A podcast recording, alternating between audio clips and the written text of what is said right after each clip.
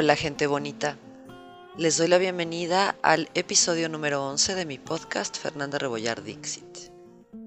El día de ayer estaba yo tan fatigada que no logré grabar. Estuve intentándolo más de dos horas yo creo y no tenía un discurso congruente, no sentía que fluyera, ninguna toma me parecía interesante, entonces pues decidí dejarlo un momento antes de que fuera algo frustrante. Como les había comentado muy al principio, el asunto de la frustración conmigo es serio y por ello se está atendiendo. Entonces decidí no regresar a estas emociones que nublan mi mente y bueno, me fui a descansar, logré dormir bastante, sin embargo seguía cansada y por la tarde dormí más. Tenía yo muchas, muchas, muchas horas acumuladas de pérdida de sueño, así que un poco más refrescada, habiendo hecho un poco de labores también con mamá, es que decidí darle con todo y grabar este episodio. El tema del que quiero hablar ahora es el de aprender a estar solos. Siento que nos da mucho miedo. Pienso que muchos de nosotros evitamos estar solos. Evadimos esos momentos y buscamos la compañía. Esto se puede presentar de muchas formas y en muchos aspectos. Unas son las mascotas, llenarnos de mascotas para tener esa energía que nos recibe en casa, que nos acompañan. No sentir que vamos caminando por los espacios y que de pronto estamos solos. No, no, porque ahí está el perro, ahí está el gato.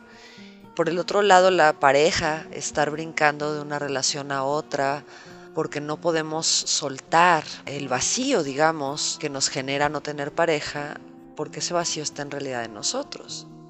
Y tampoco le damos un espacio de duelo a las relaciones y ya estamos enfrascados en otra nueva situación una y otra vez. O por el contrario, no desprenderse de una relación cuando sabemos que no estamos del todo bien, pero que es cómodo, que está sucediendo, que quizá ya lleva mucho tiempo y decimos, bueno, pues podría quedarme así, ¿no? Porque no, en realidad no queremos estar solos. El asunto aquí se puede extender a la familia, al tener compañeros de, habitación, pues, con los cuales compartimos la renta y, la vivienda y demás, o las amistades, o inclusive evadirnos hasta el punto y que eso nos lleve a la necesidad de tener un aparato como el celular o la televisión a través de las cuales nos clavamos viendo videos y series y películas que nos aturden y que inclusive los tenemos que poner para dormir, como a mí me pasa, lo reconozco, es una forma de evadir ese estado de soledad que implica ya irme a dormir. Sobre todo ahora que estoy durmiendo solita. Pero es precisamente porque estoy durmiendo solita y porque estoy en este proceso con mamá que me he puesto a reflexionar acerca de esa soledad a la cual le tememos y que de pronto con la pareja, por ejemplo, nos puede hacer sentir que si no estamos con el otro, algo va a pasar, algo no va a estar bien y la gravedad de eso puede ir desde me voy a enfermar hasta siento que me voy a morir. Y es algo real, que se siente, que se piensa, que se transforma en una aprensión y en un apego hacia la otra persona, hacia la situación y hacia el no estar solos. Y yo siento que es en ese momento de soledad con uno mismo donde ocurre la magia, donde ocurre la transformación y la sanación de los procesos del día a día. Justamente darnos un momento de soledad, si es que vivimos con otras personas o tenemos como esta convivencia en compañía constante, buscar un momentito de soledad nos permite decir, bueno, a ver, ¿qué ha pasado el día de hoy? Y hacer un análisis objetivo de todo lo que sucedió, con hechos, porque la parte emocional también son hechos que nos sucedieron. Entonces es decir, a ver, pasó esto y yo sentí esto, pasó esto y yo sentí acá, y hacer como esa lista mental nos permite decir, bueno, procesé esto bien, procesé esto mal, mm, ahí no me gustó, ahí noté que hice sentir incómoda a la otra persona, etc. Y como eso, cada uno de los detalles que nos pueden estar haciendo escosor en nuestro día a día y que nos pueden estar quitando la tranquilidad también.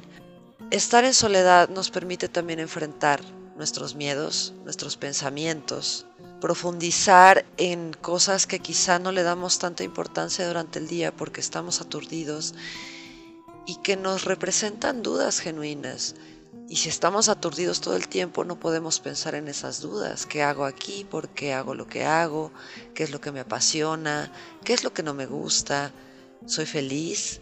¿Estoy lastimado? Quizá hay traumas que no he tocado, que no he abordado.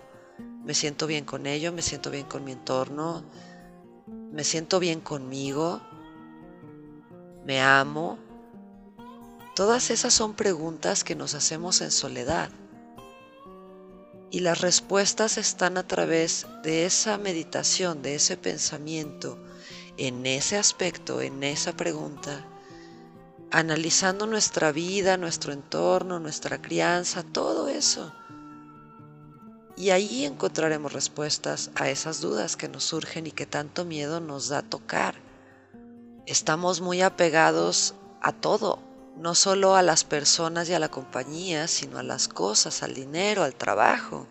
Hay también una necesidad de sobrevivir y eso nos lleva a buscar trabajo a como de lugar y ese trabajo no necesariamente es congruente con nosotros.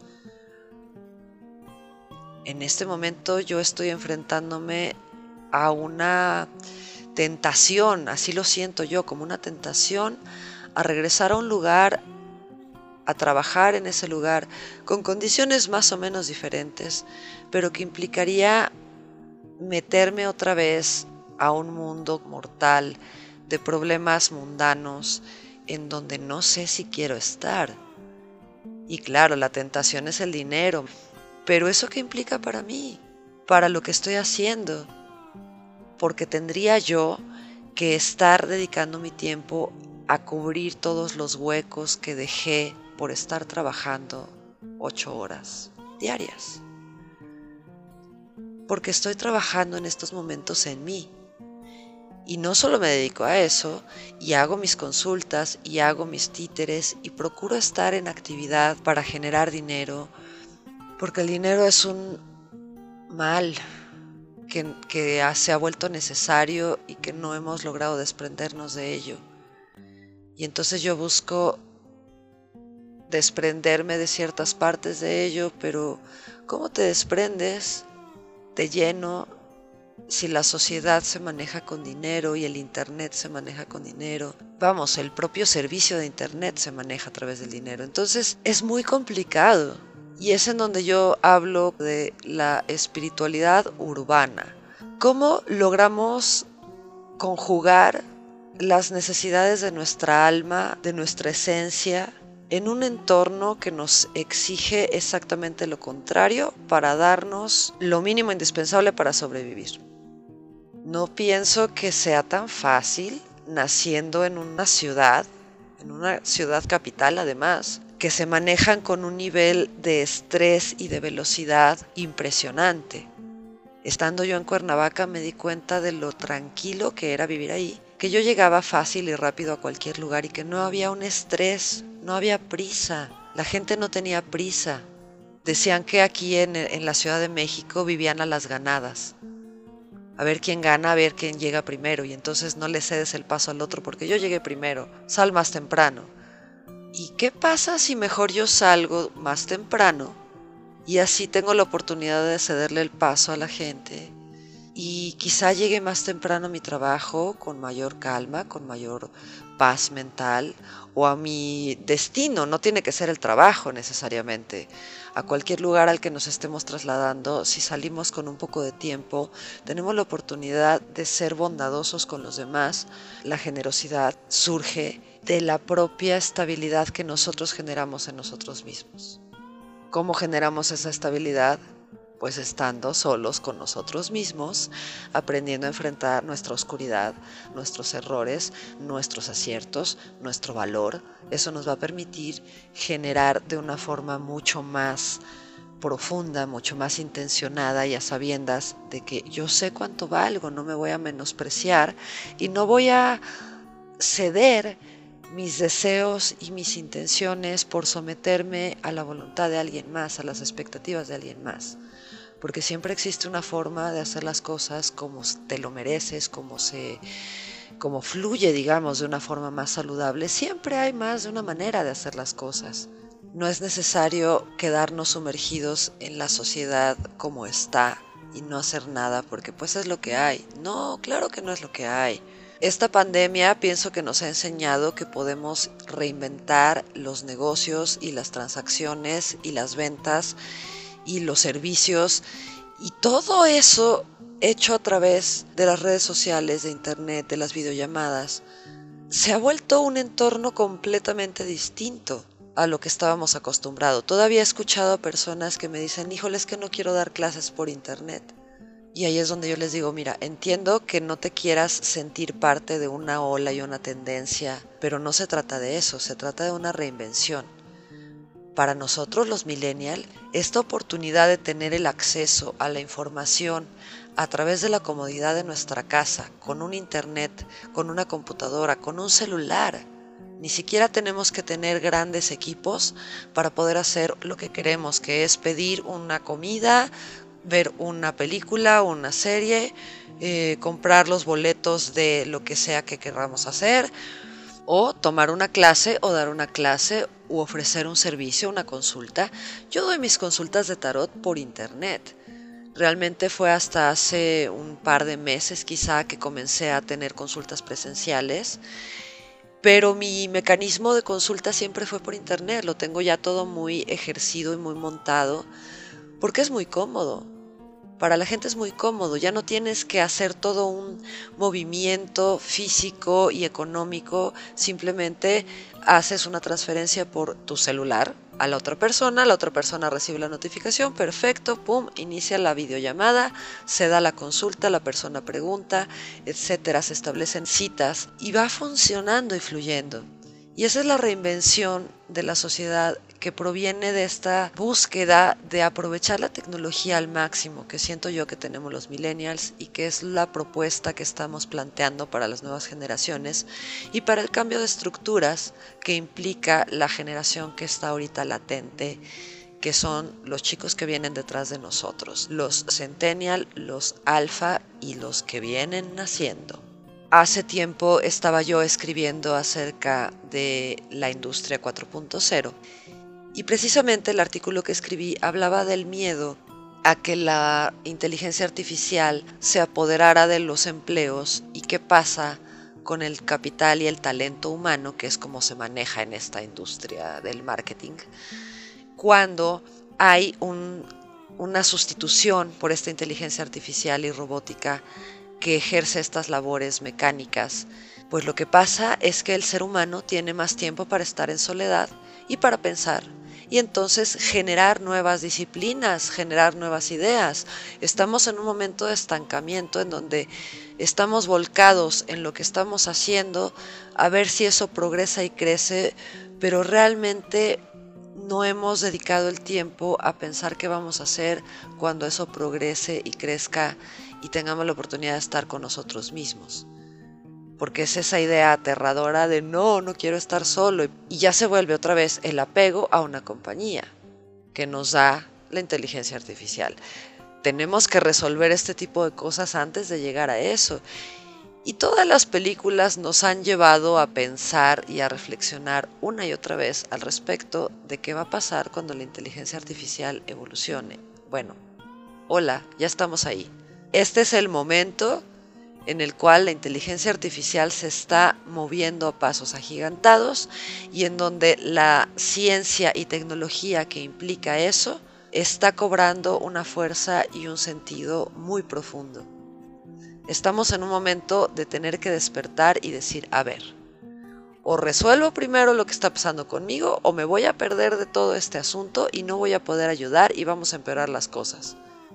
¿Cómo empalmamos eso con la parte espiritual y con la parte de estar en congruencia con uno mismo, entendiendo que esto es un juego, esta realidad y esa inteligencia artificial y todo eso que nos perturba es simplemente parte de lo que venimos a aprender.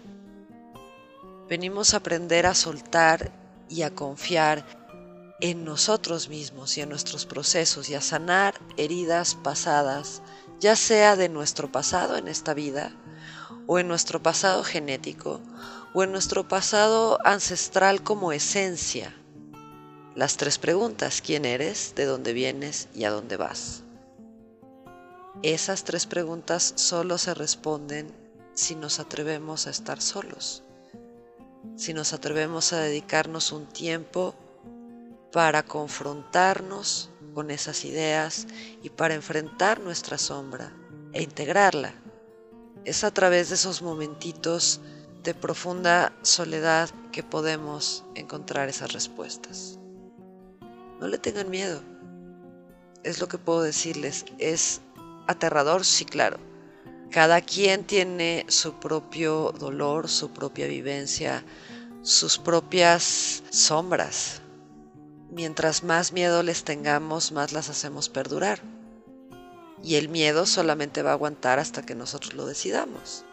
Si te atreves a profundizar en esas cavernas, puedes encontrar paz, puedes encontrar alivio y puedes encontrar cosas mucho más profundas que te permitan pasar del otro lado de esos miedos y evolucionar en este mismo momento, aquí, ahorita, darte cuenta de todo lo que no está sucediendo y funcionando de forma adecuada en tu vida a través de desprenderte de eso.